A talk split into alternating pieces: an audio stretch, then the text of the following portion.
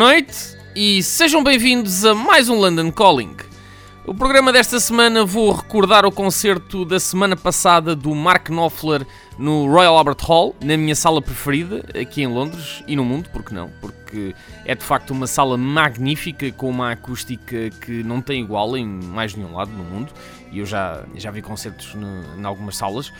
Esta foi a terceira vez que eu vi o Mark Knopfler.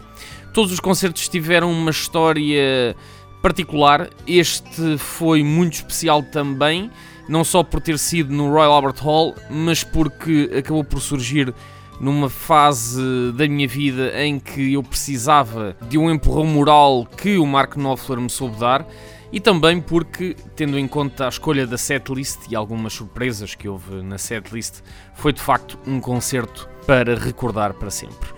Já vou falar um pouco mais em pormenor do concerto da semana passada.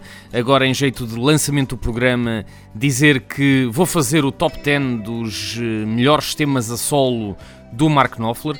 O Mark Knopfler que deixou os Dire Straits no início dos anos 90, a seguir ao álbum On Every Street, de 1991. Depois fez uma turnê mundial que passou também por Lisboa e decidiu ir a solo. Eh, ele já tinha feito alguns trabalhos a solo nos anos 80, eh, nomeadamente em bandas sonoras, algumas delas extremamente bem conseguidas.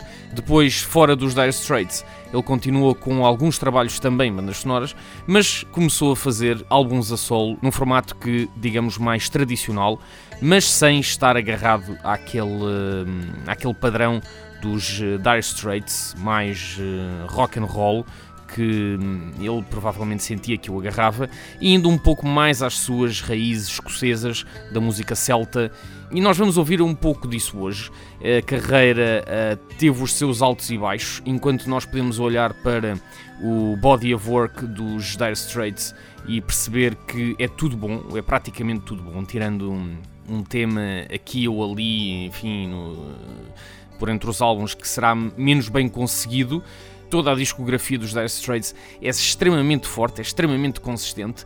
Depois, na sua carreira a solo, enfim, já não podemos dizer bem a mesma coisa. No entanto, o que eu posso dizer é que o melhor da carreira a solo de Mark Knopfler pode de facto rivalizar com o melhor da carreira dos Dire Straits. Uma carreira que, obviamente, é mais concentrada no tempo e esta a solo mais vasta, mas comparando o melhor de um com o melhor da outra, nós podemos fazer uma tese em como a carreira de Mark Knopfler tem muito valor e está muito longe de ser desprovida de interesse.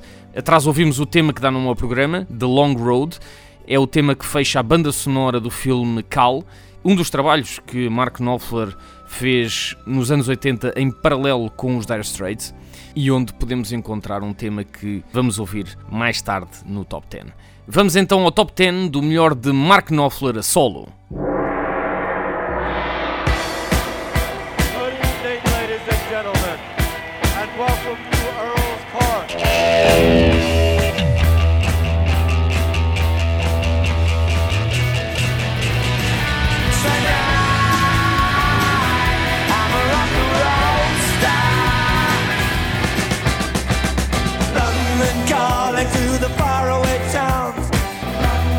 Has it all got to be so terribly loud? Cause London is drowning out by the river.